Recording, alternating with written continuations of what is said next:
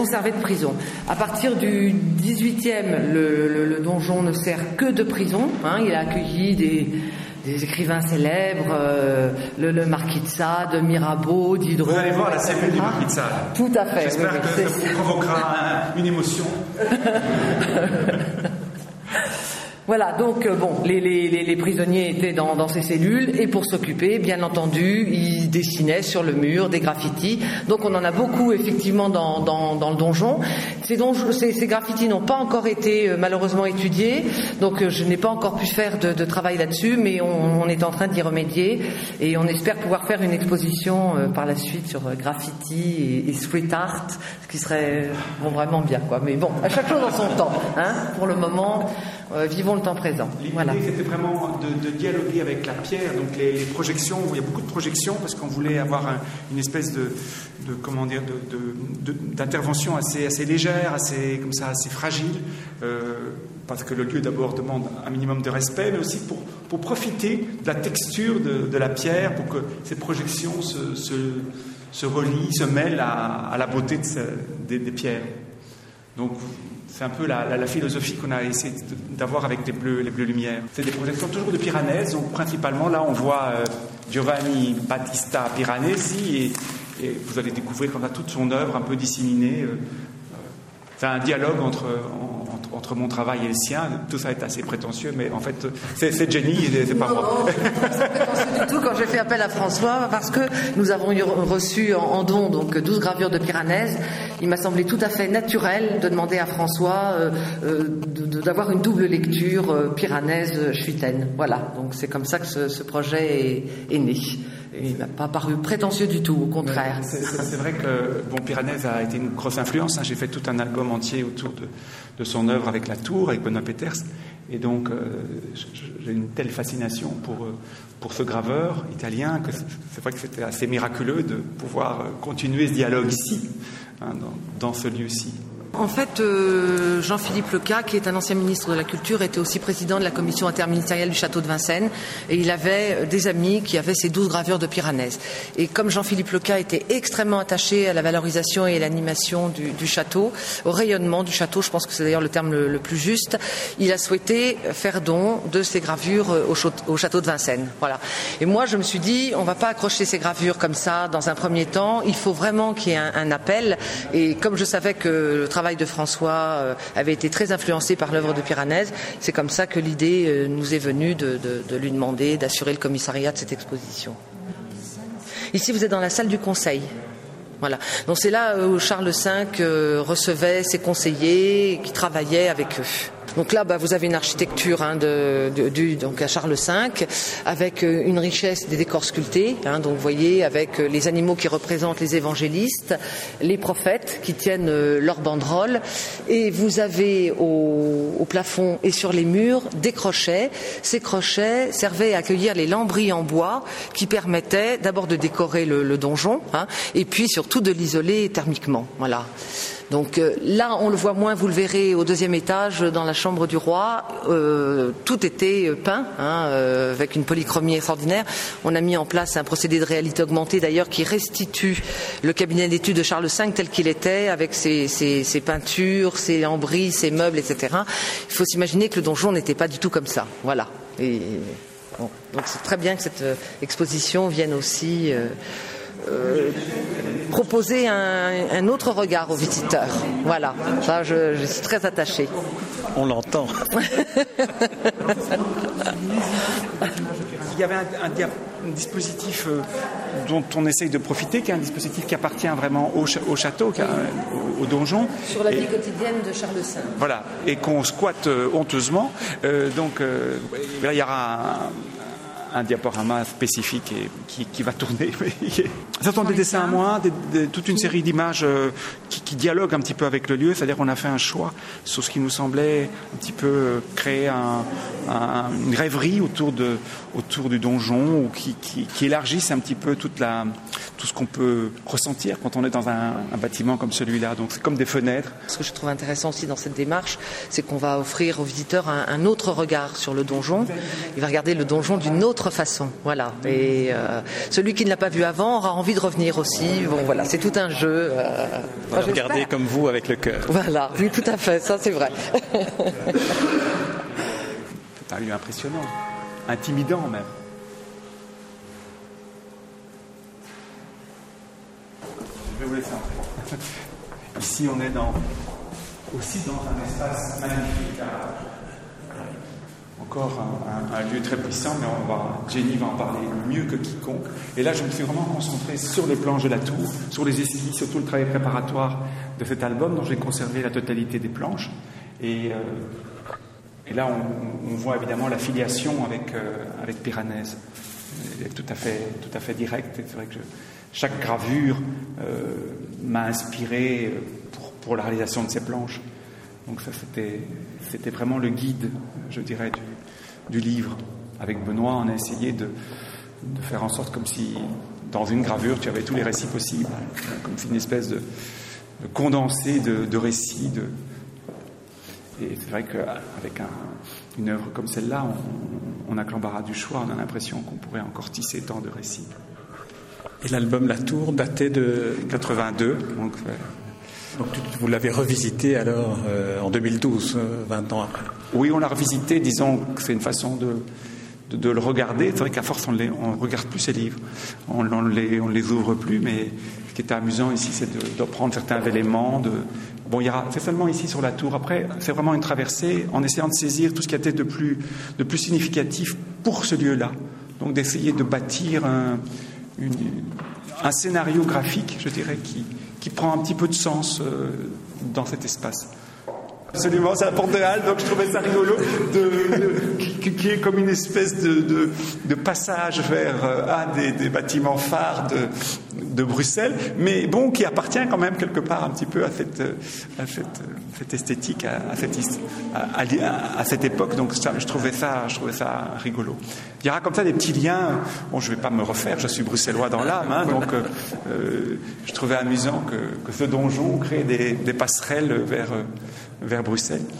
Be- Beaucoup de mes, de mes dessins tournent autour de Bruxelles. Donc je ne peux pas enlever cette, ces racines. euh, c'est assez incontournable.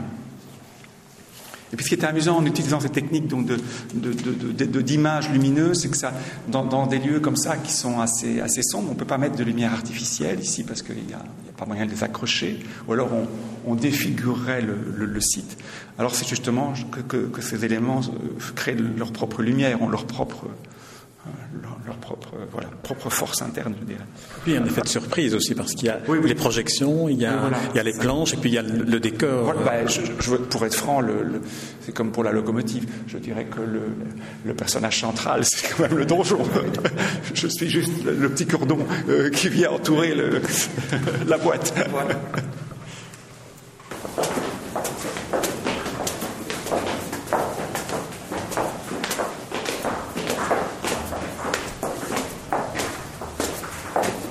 C'est vraiment, je j'ai pu Ici, vous êtes euh, donc au deuxième étage du donjon et vous êtes dans la chambre du roi.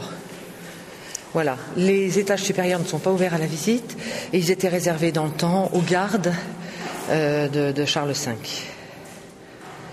très comment tout était peint aussi. Voilà.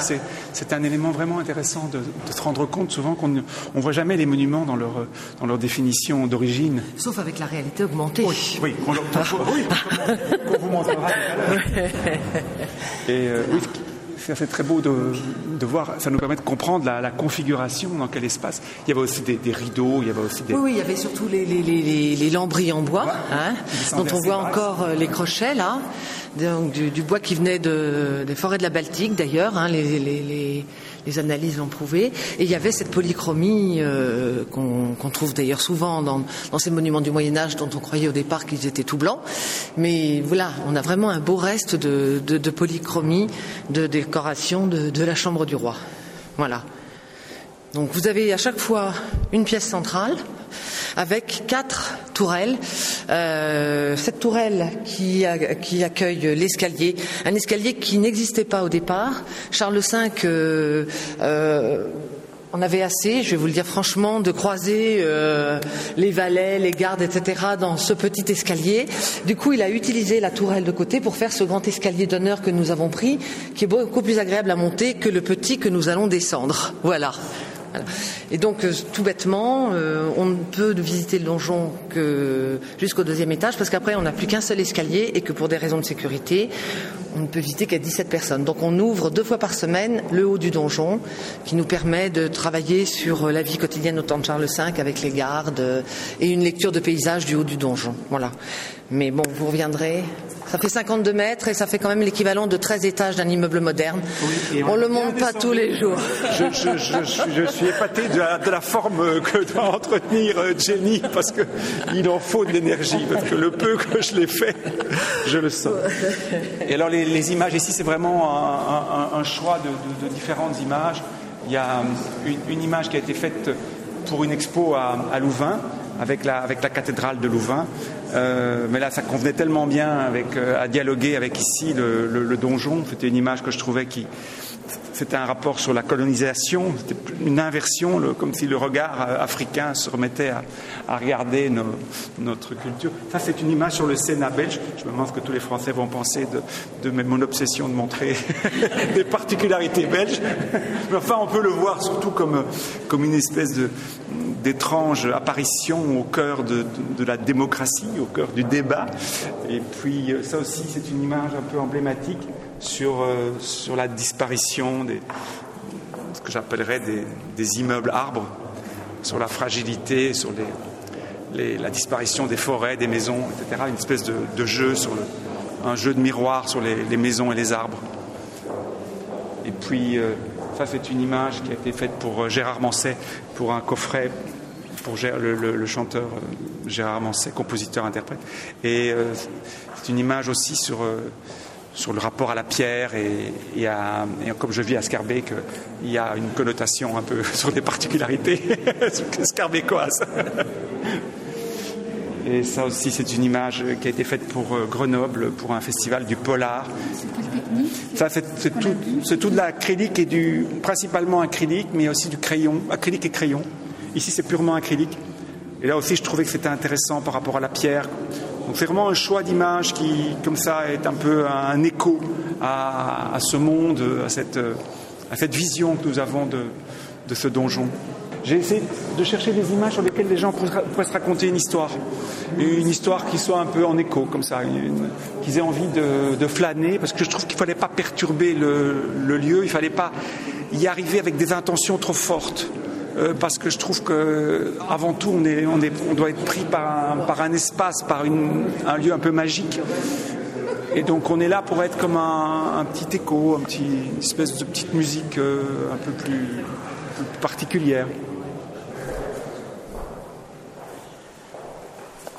Voilà, donc ça c'est aussi une, image qui, est une, la couverture de, du livre Souvenir l'éternel présent. Et je trouvais que ça convenait bien avec ces colonnes corinthiennes. Ici, euh, par rapport à, cet espace-ci, par rapport à cette chambre royale, je trouvais que c'était, intéressant. Ça, c'est une couverture pour euh, le, livre euh, La théorie du grain de sable. Et il y avait comme ça, dans cette espèce de, vision du monde, dans une espèce d'astrolabe.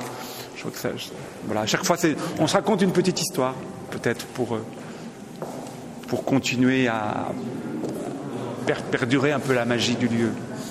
Et comment avez-vous fait les choix euh, concrètement?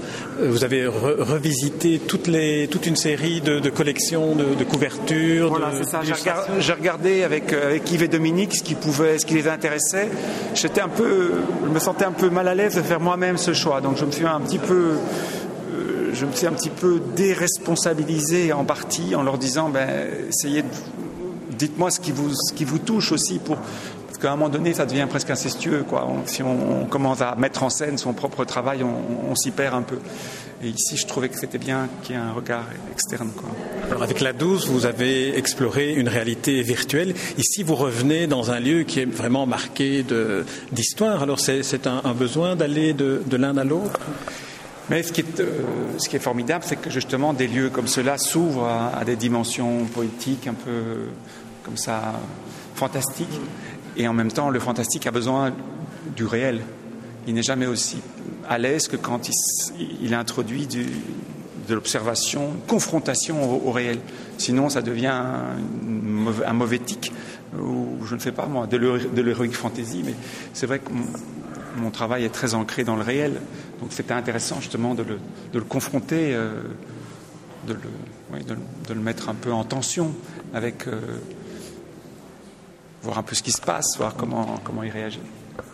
Alors Jenny François nous a dit que vous aviez participé au choix pour éviter qu'il ne tombe dans un processus incestueux. Comment vous avez choisi vous on a, dialogué. Comment vous avez choisi vous les, les, gravures On a dialogué. Ben, moi, moi, je, je, je, connaissais le travail de François euh, et j'étais très intéressée effectivement par, euh, par euh, la diversité de son travail et j'avais envie que euh, cette exposition reproduise la diversité de ce travail. Donc voilà, à partir d'un dialogue qu'on a eu ensemble, euh, on, on, a choisi ces Et est-ce que votre perception de l'œuvre de François Skeuten s'est modifiée pendant le travail de recherche et puis maintenant quand, quand on le visite?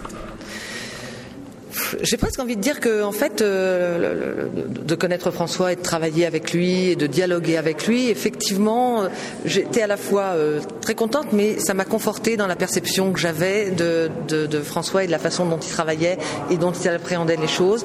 À la fois cette grande sensibilité et aussi cette grande exigence, parce que ça, je l'ai senti tout au long de, de, nos dialogues. Cette exigence, euh, voilà, il faisait pas cette exposition euh, comme ça à la va-vite. Il était très attaché au lieu il est venu plusieurs fois, il a visité, revisité. Enfin, il, y a eu tout ce travail, je pense. Et ce travail qui finalement a abouti aussi à ce dernier dessin euh, du donjon euh, imaginaire qu'en avait François et où j'ai reconnu à la fois cette sensibilité et cette, cette exigence dans la reproduction de toutes les pierres. Euh, je suis sûr qu'il les a comptées alors que moi j'en connais même pas le nombre.